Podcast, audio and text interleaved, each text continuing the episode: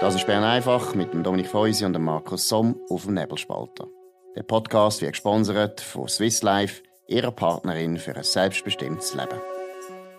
Das ist Bern einfach am 26. Oktober 2021. Dominik Feusi und Markus Somm. Dominik, äh, eigentlich schon eine von diesen wirklich zur Tradition gewordenen Medienkonferenzen vom BAG heute Nachmittag am Dienstag. Was sind die wichtigsten Erkenntnisse? Ja, äh, im ersten Teil hat Tanja Stadler, die neue Chefin von der Taskforce, äh, einen ganz dringenden Appell an die Öffentlichkeit gerichtet, ähm, sich impfen zu lassen. Die Impfung äh, stagniere, äh, weniger als 6000 gehen offenbar jeden Tag sich impfen. Das sei viel zu wenig. Gleichzeitig ähm, sich Fallzahlen verdoppeln in zwei Wochen. Also man hat einen leichten Anstieg. Es ist noch lustig gewesen, die Grafik, die man uns präsentiert hat, hat nur einen ganz kleinen Zeitstrahl ähm, zeigt, damit die, der Anstieg, den man jetzt hat, ein bisschen dramatischer aussieht. Wenn man den grösser zeigt hätte, äh, dann hat es ein bisschen relativiert. Aber es ist richtig, also die Zahlen gehen, die Fallzahlen gehen, ob sie bei der Hospitalisation ist das noch nicht so. Frau Stadler hat aber klar gesagt, ähm, dass sie damit rechnen, dass das dann bald auch der Fall wird sein, weil das immer so sei. Und, und sie, die, hofft, sie hofft darauf fast, oder? Und die dritte, die, die dritte, soll ich sagen, das dritte Problem ist, dass man eben erwartet, dass die Qualität von, von der Gesundheitsversorgung ähm, beibehalten werden können, auch wenn die Fallzahlen steigen. Verstaatlich hat klar gesagt, eben die drei Sachen gleichzeitig, also wenig impfen, höhere Fallzahlen und Beibehalten von der Qualität im Gesundheitswesen, das können wir nicht alles drei die drei Sachen erfüllen, jetzt im Herbst und Winter. Und darum sind die einzige Variante, sich impfen zu lassen. 2,6 Millionen Leute sind noch nicht immun. Ähm, Leider hat sie dann nicht dargelegt, äh, wie, wie sie das genau äh, berechnet. Das ist auch sehr von Annahmen abhängig. Und ähm, wenn das sich das nicht ändert, müssen wir mit 15 bis 30.000 Hospitalisierungen, sprich einer hohen Welle, ähm, rechnen, wo dann die Gesundheitsversorgung von allen gefördert sind. Das ist so ein bisschen der erste Teil gewesen. Der zweite, darf, darf ja. fragen, 15 bis 30.000 Hospital Hospitalisationen. Habe ich ja, richtig gehört? Aber ja, heute genau. haben wir jetzt etwa 100. Also, meine, das ist ja wahnsinnig. Ja, nicht pro Tag, sondern insgesamt. Mhm, mh. Ja, insgesamt, oder? Äh, auf welchen Zeitraum hat sie offen gelassen, äh, um, das, um das genau zu sagen. Sie hat sozusagen dann noch gesagt, ja, die andere Variante wäre halt weitere ausgebaute Hygienekonzepte oder auch Schließungen, also sie hat faktisch wieder gedroht mit einem Lockdown, hat aber das dann gerade zugenommen und gesagt, dass sie möglichst äh, zu vermeiden. Und er hat dann wirklich gesagt, ähm, Zitat, wir alle möchten so wenig Maßnahmen wie möglich. Die Impfung ist äh, das ähm, naheliegendste Mittel, um die Belastung des Gesundheitswesens äh, zu vermeiden. Mhm. Zitat Ende. Also das ist halt wirklich äh, die Ausgangslage jetzt aus ihrer Sicht. Dann das zweite große Thema ist die sogenannte Booster-Impfung, ähm, wobei man dann ein bisschen unterscheiden muss, haben uns die Experten gesagt. Also, weißt für Leute, die wirklich ähm, zum Beispiel das Immunsystem supprimiert, also unterdrückt haben, ähm, dort hat man von einer Boosterimpfung, das andere ist eine Auffrischungsimpfung. Das macht man will, und das ist dann so ein bisschen halb rausgekommen, aber wie immer klar, weil der eine Impfstoff offenbar nicht so gut ist, weil die Schutzwirkung vom BioNTech, Pfizer-BioNTech, nicht mehr 95% betreibt, bei den über 80-Jährigen, sondern nur noch 85% Und darum macht man dort eine Auffrischung mit dem gleichen Impfstoff. Das ist zugelassen, zwar nicht nur für über 80-Jährige, sondern ab 12-Jährige ist es zugelassen. Empfohlen wird es aber nur für die, die über 65 sind. Man hat den Ball wirklich flach behalten und hat gesagt, wie für alle anderen Leute ist eigentlich die doppelte Impfung sicher äh, weiterhin der Schutz sehr groß. Es gibt keine Zahlen, dass es bei Moderna ähnlich zurückgeht, der Schutz. Aber trotzdem tut man jetzt einfach ein bisschen boostern, ein bisschen auffrischen. Gut. Tun wir dann schauen, vielleicht in zwei Monaten ist dann wieder April, April und dann heisst es, alle unter 65 müssen unbedingt eine dritte Impfung haben. Also was ich schon erschütternd finde, ist, oder? Ich meine, man könnte sich ja langsam bei den Behörden auch mal fragen, wieso kommen wir nicht weiter? Mit dem Impfen? Was ist los? Und ich muss jetzt ehrlich sagen, wo du das erzählt hast, was die Tanja Stadler gesagt hat, muss ich sagen, das ist doch genau der Grund, warum die Leute den Behörden nicht mehr glauben. Es wird wieder Angst gemacht, es wird wieder mit Zahlen operiert, wo man dann nachher wieder irgendwo muss äh, vielleicht dementieren oder wo einfach nicht stattfindet. Und es ist immer so eine Panikmache, wo meiner Meinung nach der grösste und wichtigste Grund ist, warum das eben die Leute kein Vertrauen haben. Deshalb wird mhm. nicht weiter geimpft. Und ich muss schon sagen, es hat jetzt fast langsam ein bisschen etwas Mitleiderregendes, wie die Behörden jetzt wirklich so. äh, tönen und sagen, ja, wir müssen jetzt impfen und impfen, bitte, bitte, bitte, bitte. Und die Ursachenforschung, warum ist es nicht so? Und was man vielleicht anders müsste machen, dunkelt mich schon sehr unterentwickelt. Das ist ein bisschen so, ähm, und das ist äh, ein Theaterstück, es macht einfach wirklich fast ein bisschen traurig, weißt? Es ist wirklich ein bisschen so, dass der, der halt immer kommt und äh, die ganz schlimmen Szenarien an die Wand malt und nichts anderes zu bieten hat als das, dass man dem irgendwann nicht mehr glaubt. Ich habe das Gefühl, Natürlich. es ist wirklich abgenutzt. Ja, und, und sie sind auch wieder leid worden, genau. Sie haben uns so viele Wellen immer wieder in Aussicht gestellt. Die Delta-Variante, hat man das Gefühl, ist wieder der Untergang von der Welt. Ist halt auch wieder nicht so schlimm gewesen, wie es da haben. Auch die Welle, wo man jetzt, die Kosovo-Welle, muss man auch mal sagen, die ist ja sehr schnell eigentlich wieder zurückgegangen. Das ist nicht ein grosses Problem gewesen. Was hat man nach der Ferien die Hände verrührt?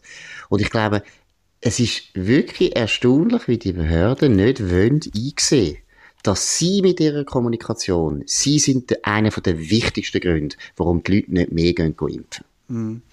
Das ist so und ähm, es gibt wirklich Vorbehalte auch gegenüber der Boosterimpfung. Das ist klar geworden. Der Herr Berger von der Eidgenössischen Kommission für Impffragen hat mehrfach betont, wir haben das genau abgeklärt und wir können es nicht empfehlen für Leute, die unter 65 sind, außer eben in individuellen Fällen in Absprache mit dem Hausarzt.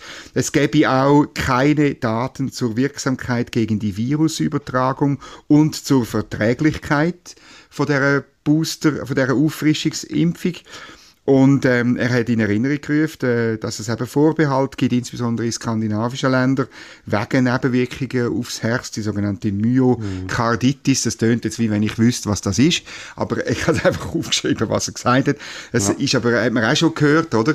Also das, es ist wirklich so, und, und das Wahnsinnige ist eigentlich an dieser Veranstaltung, sie müssen wieder über die Medien reden, dass ähm, ein Kollege gefragt hat, ja, aber Le Temps habe heute ja geschrieben, oder? La troisième vaccination, c'est le booster qui pourra changer tout. Äh, und dann hat halt Herr Berger ein bisschen larmoyant gesagt, ja, äh, c'est difficile, quoi signifie tout, oder? Was heißt alles, mhm. oder? Mhm. Und er mhm. hat halt wiederholt, ähm, dass die Zahlen nicht so eindeutig sind. Äh, ein Herr Bolte von Swissmedic hat sogar gesagt, Zahlen sind widersprüchlich, es sei nicht ganz klar, was da passiert. Also, ähm, das ist ein bisschen das Kontrastprogramm zu, zu der Tanja Stadler, die auf Panikmache gemacht hat. Ja, und es ist bei der Tanja Stadler natürlich doppelt tragisch, weil sie ist ja eigentlich eine von denen, sie ist glaube Mathematikerin, gell, der ETH. Ja. Und sie ja. ist ja eine von der ersten gewesen, die mal etwas Kritisches gesagt hat oder herausgefunden hat. Sie hat ja die Studie gebracht, wo sie hat können nachweisen, dass der, dass der R-Wert schon abgegangen ist vor dem genau. Lockdown. Genau. Und dann haben wir ja erlebt, wie sie massiv unter Druck ist. Plötzlich hat sie die Studie müssen irgendwo anders unterbringen. Man hat sie fast nicht mehr gefunden. Besser gesagt, sie ist abgeschwächt worden. Die Frau Stadler, habe ich das Gefühl, die hat den Schock ihres Lebens äh, erlebt. Äh, sie ist eine Deutsche und das ist natürlich für sie wahrscheinlich auch als Ausländerin nicht ganz angenehm gewesen, dass sie da so massiv unter Druck kommt. Auf jeden Fall hat man jetzt ein bisschen das Gefühl, sie tut da überkompensieren. Sie tut jetzt wahrscheinlich gerade äh, mehr sagen als wahrscheinlich nötig wäre. Und ich muss sagen, der Berger habe ich erlebt, auch in einer Fernsehsendung. Ich finde, der ist ein vernünftiger, auch ein ehrlicher. Und ich glaube, genau die Art, wie er jetzt äh, kommuniziert, so müssen wir es machen damit die Leute das Gefühl bekommen, okay, wir geben jetzt einmal das, den Vertrauensvorschuss. Weil wirklich, was irritiert, ich wiederhole mich, und vor allem auch bei Alain Berset, er tritt immer auf, als hätte er die Worte mit den Löffeln gefressen. Und das ist das Problem. Jetzt, kann sein, dass gewisse Leute empfinden, ja, der Markus Somm oder der Dominik Feusi machen das ja auch. Aber wir sind eben Journalisten und nicht Behörden. und Behörden sollten wirklich viel vorsichtiger kommunizieren, als so. das Journalisten machen. Ja, und darum müssen wir auch manchmal dann auch, äh, also eben, wir dürfen Fragen stellen erstens, wo man vielleicht als Experte für Dumm anschaut und zweitens kann es auch sein, dass wir mal etwas zurücknehmen müssen. Das spielt überhaupt keine Rolle. Auch im Journalismus gehört das ja dazu. Man tut Glaubwürdigkeit auch erreichen, indem man einmal sagt, wir sind falsch gelegen, oder? Und eben, ich meine, ich habe jetzt auch aufgehört, wo du gesagt hast, was der Berger sagt. Ich meine, Leute, die natürlich sehr impfskeptisch sind, die fühlen sich natürlich bestätigt. Also wenn, wenn, mhm. wenn ein Booster eine dritte Impfung Problem schafft, ja, dann ist der Sprung nicht weit. Und dann sagt man, ja, wieso denn die zweite Impfung nicht? Also, ich muss sagen, ich finde jetzt eben, der, der Berger, da alle Respekt, das ist recht ehrlich, aber ich bin nicht ganz sicher, ob er wirklich dann das Ziel erreicht. Also, ich könnte mir vorstellen, dass da viele Leute eben gerade jetzt, gerade nochmal das Gefühl haben, ja, nein, also das Impfen ist einfach unsicher, da ist offensichtlich Risiko da. Also er hat nicht gesagt, dass es Problem schafft, aber einfach, dass man einfach wahnsinnig viel nicht weiß. Vielleicht noch zwei Sachen. Ähm, das BAG, der Herr Mattis, hat dann noch bestätigt, also auch wenn du die Auffrischungsimpfung hast, wird das Zertifikat nicht verlängert. Und das finde ich noch, noch ganz lustig. Also, mhm. oh, ähm, ist auch wieder komisch, oder? Ist auch wieder komisch. Und ja, ich habe das Gefühl, das führt dazu, dass eigentlich niemand wird äh, die, den Booster machen, außer die Leute jetzt wirklich über 80 in Altersheim, die sozusagen einfach am Fließband äh, boostert werden, oder, wo sich mhm. fast nicht mehr können dagegen wehren was auch schlimm ist oder so.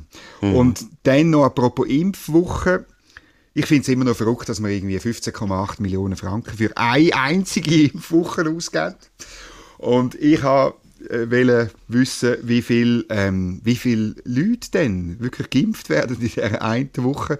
Ich würde das dann natürlich gerne äh, durch die 15,8 Millionen teilen und dann zu einem schönen Betrag pro Schuss sozusagen kommen. Ähm, klar, die Falle habe ich zwar gestellt, aber der Herr Mattis vom BAG ist nicht dran. Der hat dann, ja, so viele wie möglich. Wir können uns kein Ziel äh, se setzen. Äh, es sind individuelle Entscheide und so. Man will natürlich nicht sagen. Aber stell dir mal vor, es gehen irgendwie in dieser Woche, wenn es wirklich bei diesen 6'000 pro Tag bleiben, sind das 30'000 Impfungen in dieser nationalen Impfwoche. Nehmen wir mal an, sind dann 50'000, oder? Mhm. Und für die gibt man fast 16 Millionen Franken aus. Mhm, so etwas hat es noch gar nicht gegeben. Also Land, wahrscheinlich wäre es besser, man würde den Leuten allen irgendwie 10'000 Franken zahlen pro Impfung. Das würde wahrscheinlich mehr und schneller funktionieren. Mit einem Scheck unterschrieben ja. von Alain Berset. Wie, genau, wie, also, wie in den USA beim Herrn Trump. Genau. Aber wir können uns wiederholen, es ist, es ist wirklich verzweifelt. Und ich finde, die Behörden Behörden sollten eher in sich gehen und überlegen, hey, was ist los? Und sich eben auch nicht so versteifen, immer wieder auf Ziel, wo sie nicht können erreichen und wo sie dann eigentlich wie so in, in einen Handlungszwang reinkommen, oder? Sie können ja jetzt praktisch ohne Gesichtswahre, äh, Gesicht verlieren können sie ja gar nicht akzeptieren, dass die Impfquote nicht dort raufgeht. Also, ich meine, das ist schon, das wird langsam schwierig. Mm, sehr, sehr.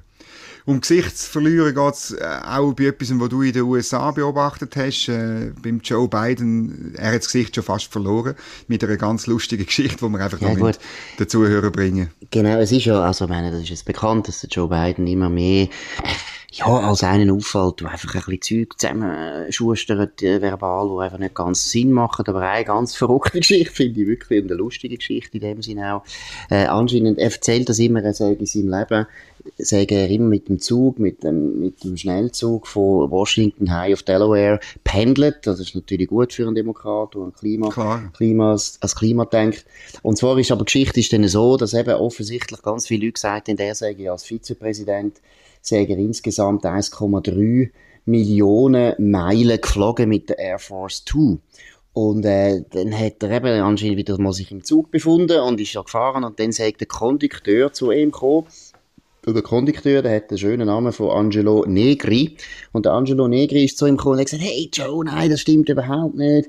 Die 1,3 Millionen Flüge. Nein, nein, ich weiß ganz genau, ich habe es nämlich gezählt. Du hast 1,5 Millionen Meilen auch mit dem Zug mit dem Amtrak hast du äh, zurückgelegt, was natürlich gut ist für den Joe Biden. Jetzt erstens ist es so, so wenn man sich also jetzt nicht die ganzen Details erzählen will, er macht denn das wirklich eine riesige Geschichte daraus. Er erzählt genau, wie der Angelo Negri ihm auf die Schulter klopft und sagt, hey Joey, Baby und so weiter. Also alles, alles ein bisschen unwahrscheinlich gut. Und zweitens hat die 1,5 Millionen ist noch recht viel. Also Amerika ist ein recht ein grosses Land, aber gleich 1,5 Millionen Meilen mit dem Zug ist doch recht anständig. Das ist ja, ziemlich Delaware viel. ist nicht so weit weg. Nein, oder? ist nicht so weit weg. Aber das Lustigste ist eben, dass der Angelo Negri, hat man natürlich jetzt gesucht. Wo ist der Angelo Negri, wenn der ja. das so gut weiss? Man kann den nicht mehr finden, weil der ist schon lange tot. Der ist etwa vor zehn Jahren schon gestorben. Also die Geschichte kann gar nicht stimmen. Der Joe Biden kann gar nicht mit dem geredet haben über das. Also man, natürlich die Journalisten in Amerika können solche Sachen sehr im Detail nachprüfen. Äh, also auf jeden Fall, dort, wo er Vizepräsident war, ist der Angelo Negri gar nicht mehr am Leben gewesen. Und es ist ein gutes Beispiel, einfach, der Joe Biden, der ist wirklich ein Flunkeri einmal. Gut, das ist der Vorgänger auch gewesen. Aber bei ihm hat man schon teilweise einfach das Gefühl, es hat nicht damit zu tun, dass er jetzt einfach will flunkern weil er will die Leute hintergehen sondern er bringt es nicht mehr ganz auf die Reihe. Aber das ist ja so eine von den kleinen Geschichten, die in Amerika natürlich dann viel zu reden geben. Aber es ist ja, ähm, jetzt habe ich gerade gelesen, eben in Virginia sind Gouverneurswahlen hart umstritten. Und jetzt hätte ich eben den Barack Obama, hat, ja, beim Tagesanzeiger eingesandert, er hätte jetzt äh, eingegriffen in den Wahlkampf. Äh, und, und das Erste, was mir gerade in den Sinn gekommen ist, ist, das, ist das der Grund, weil der Joe Biden eben nicht mehr als Wahlkämpfer kann brauchen ja, ja, natürlich. Und es ist natürlich, stell dir vor, der Bill Clinton hätte doch nie irgendwie einen Wahlkampf noch müssen führen und hätte den Jimmy Carter, uralten Mann, aufboten. Es, ist, es zeigt ja schon das Problem, wo Demokraten haben mit dem Joe Biden. Seine, seine äh, Ratings sind auch immer schlechter. Aber eben, das Problem ist ja, dass die Leute einfach merken, der kannst du eigentlich nicht mehr unter die Leute lassen. Man muss den total gut abschirmen, man muss ihn steuern, man muss aufpassen, dass er nichts kann sagen kann, was nicht schon scripted ist, also was nicht schon geschrieben ist. Und äh, er wird ja auch ganz systematisch von Journalisten äh, ferngehalten, damit er nicht etwas Dummes sagt. Das ist unglaublich. Und das, das ist unglaublich. Ist, ist unglaublich und es ist eigentlich sogar, wäre eben, ich meine, von der Verfassung her wäre es ja auch ein Thema, weil man müsste schon äh, da jetzt langsam überlegen, ist der noch wirklich geistig genug fit, um äh, Nuklearcodes überhaupt noch zu verwalten. Aber eben, das sind ja alles Fragen, die sehr tabu sind.